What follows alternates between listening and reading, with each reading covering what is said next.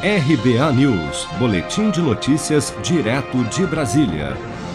O ministro Alexandre de Moraes, do Supremo Tribunal Federal, incluiu nesta quarta-feira, a pedido do Tribunal Superior Eleitoral, o nome do presidente Jair Bolsonaro no inquérito das fake news, aberto pelo próprio STF, para investigar atos democráticos e principalmente a disseminação de notícias falsas e ataques contra ministros da Corte na internet.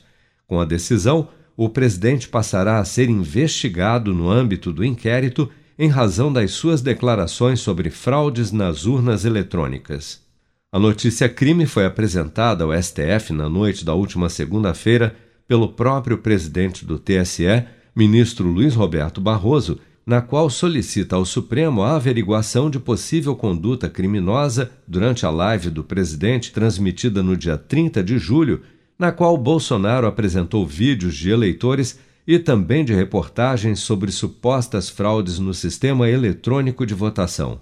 Em reação, o presidente declarou em entrevista à Rádio Jovem Pan que o inquérito de Moraes é uma tentativa de intimidá-lo. Vamos ouvir. O que nós brigamos para de cá e grande parte da população, queremos eleições limpas.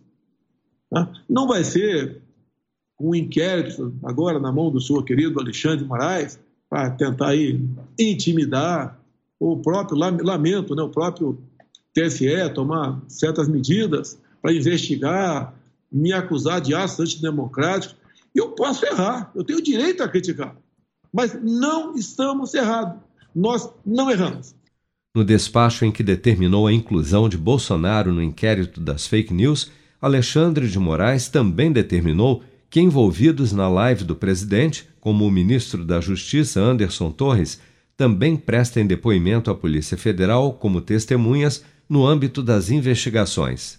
Seja para conquistar sonhos ou estar seguro em caso de imprevistos, conte com a poupança do Sicredi. A gente trabalha para cuidar de você, da sua família e proteger as suas conquistas. Se puder, comece a poupar hoje mesmo. Procure a agência Sicredi mais próxima e abra sua poupança. Sicredi, gente que coopera cresce. Com produção de Bárbara Couto, de Brasília, Flávio Carpes.